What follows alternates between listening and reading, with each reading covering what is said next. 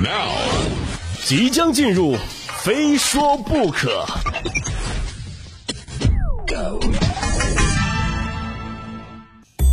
就这一节呢，想问问大家啊，平时都爱刷短视频吗？都喜欢看什么样的短视频啊？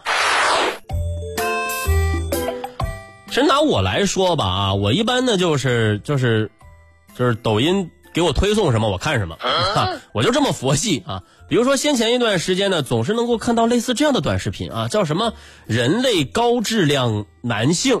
哎呀，都说这个大数据啊推送非常的精准，我一度猜测这是大数据对我的个人评价。嗯，人类高质量男性，哼，怪不好意思的。但是仔细再一看哈。这这哪是对我的评价？这是短视频博主他自己对自己的评价。我的天哪，脸皮这么厚啊！哈，真的，过去一段时间啊，就这位面色泛白、留着油头、动作不大协调的徐勤根先生啊，火遍全网。哎呦，好多明星啊、网红啊竞相模仿。就就算你没有看过他的原版视频，那你也一定看过，就是一些明星网红对他的模仿啊。反正就是这个，这怎怎么来形容他的这个？这个魔性的这个也不能说是舞蹈啊，就是这个腿也不知道是怎么杵的，然后就开始抖动自己的身躯，然后配上一段魔性的音乐啊，你不得不承认，真的你你现在想火你就得做出一些不正常的姿势。最近呢，这位人类高质量男性又登上热搜了，啊，今日呢，因为人类高质量男性求偶视频在网络爆火的徐先生啊，创建了天价付费粉丝群，就是如果你想加入，订阅费。一个月两万五百元，半年五万元，一年七万五千元，就被网友调侃啊！你这韭菜没您这么割的啊！你这割韭菜你这么割，你你你悠着点好吧？曾有网友问呢，就这么贵的群有什么好处呢？嗯，徐先生这么回答的啊！哎呀，我们这个群呢，主要涉及全球及国内金融衍生品交易这一块。国内外二级市场投资信息和情报支持，以及重要的经济领域信息以及咨询服务。哎呀，身为一名普通男性，我现在承认我质量不行，哎，我也付不起这么高额的会员费。还是有朋友可能就问了，说鹏飞啊，你刚刚不是还说什么大数据对你的这个认识很准确、很精准吗？怎么现在又承认自己普通了呢？啊，我承认我怂了，好吧啊。就这么说吧啊，就是鉴于我对自己非常客观的认识，啊，有的时候庆幸，幸亏我长得还不够完美。就按照我这德行啊，你说我要是好看一点，我得狂成什么样子？你说说啊。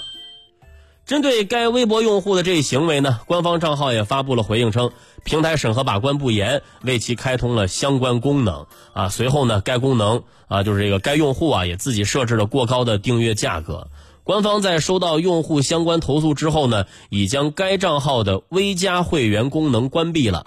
啊，因为目前呢没有到结算日期，所以平台并未与账号进行费用结算。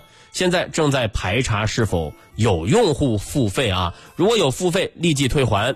目前呢，徐先生的微博因违反社区规定被暂时禁言。说在如今这个。人人都有可能啊成为网红的时代，就总有一些人用出其不意的方式走红。哎呀，就有些人走红的原因啊，就是甚至都不能被大家理解。就常常会有人发出这样的疑问：哎呀，这样的也能走红？哎呀，这我是不是也有你没机会啊？为为什么你没？因为你太正常了。当下呢，似乎有一种风潮啊，叫做流量英雄不问出身，不管你用什么方法。只要能够吸引眼球，下一步顺理成章就是变现，啊，也有人称之为割韭菜。比如这位徐先生，大多数网友都觉得他走红真的有点神丑之嫌。哎呦，当我看到他的照片，看到他最早的那个形象和所谓的舞姿吧，再配上那个文字“人类高质量”，你哪儿质量高了？我我怎么不知道啊？但就这样啊，依然挡不住个别平台为他开设专场直播。啊，这就是一种赤裸裸的唯流量论英雄的行为。如果让一个徐青根变现成功了，那真的，我想，我我想会有无数个徐青根闻风而来，追逐起舞，对吧？为了追求更大的流量，他们会选择更加油腻、更加猎奇，也谈不上质量有多高吧。就这样的方式来撩拨大家的神经。直至让神丑内卷，伤害公序良俗。哎呦，大家别觉得我说的有点夸张啊！这年头，这年头真的各行各业内卷太厉害了，内卷无处不在，而且不管是好的坏的，都有人卷，都有人学啊！你比如说那个谁啊，还有那那个谁啊，对，都是一些耳熟能详，但是又不太方便说的名字啊，就看他们就是。哎呦，卷的这乌七八糟，卷的多厉害，是不是啊？所以我真不敢想象，要是放开一个高质量男性，那接下来会不会有一大群高质量男，质量也不会高到哪儿，反正一大群男就涌涌涌过来啊，神不断的神丑涌过来，真的不敢想象，不敢想象。互联网包容广阔啊，这个我们必须承认。一个人类高质量男性虽然游不了整片大海，但造成的模仿效应却能够污染部分海域的水质。要不要捧他推他？平台还需要从行业的生态的层面出发，审慎对待呀。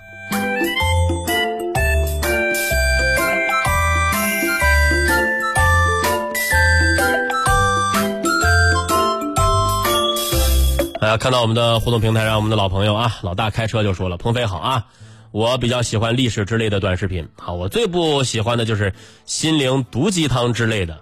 我这么跟您说啊。”网上能找到很多心灵鸡汤类的视频，但是每一个心灵鸡汤它都不会告诉你我是毒鸡汤。其实有时候我就觉得特别费劲啊！为什么这么说呢？就凭什么短视频平台上就不能活点正常人啊，以及正常的行为？那比如说下面这几位啊，从头到尾也都透露着奇葩二字。近日呢，西安市胜利路派出所接到报警，有人说啊自己在体育场打球。放在篮球架下的一部手机被人趁机偷走了，民警呢很快赶到了现场，并且调取了附近的监控录像。在查看录像中呢，民警锁定了三名嫌疑人，并顺藤摸瓜的找到了他们在一家手机店刷机销赃的关键证据。民警决定，哎，当天下午啊，就对这三名嫌疑人进行抓捕。正准备进行抓捕的时候啊，戏剧性的一幕出现了。三位嫌疑人来到派出所，声称捡到一部手机，准备上缴，并要求失主和警察表彰他们拾金不昧的品格。最终呢，警察同志非常感动啊，当场送出三副手铐和包吃包住的整洁宿舍，奖励这三个拾金不昧的好心人。窃贼露了马脚，还想落一好名声。就现在这小偷，这都敢这么玩了啊！还真是一群可靠的小青年啊！偷了东西发现不妙啊，趁机玩个反客为主。想要表彰，别说，哎，这个思路还挺清奇的啊！都说三个臭皮匠赛过诸葛亮，相信这三位中间出主意的那个啊，已经被揍得相当的惨烈了。我觉得，首先啊，感谢这三位青年人给我们的节目投稿啊。这个作品呢，得起个名字啊，起个什么名字呢？哎，就叫不偷手机的演员，他不是一个好小偷。哎，其次呢，我觉得这三位年轻人的格局小了点啊，格局小了点这格局是真的太小了。你看，你在这里啊，仅代表我个人立场，个人立场，我说一句实话啊，你说你们有这样的演技，你们不如去参加《演员的诞生》。你们仨都是娱乐圈的损失啊，你知道吗？但是，但是到这个圈子里面，不要不要学学的那些乱七八糟的东西啊，就不要内卷。哈哈。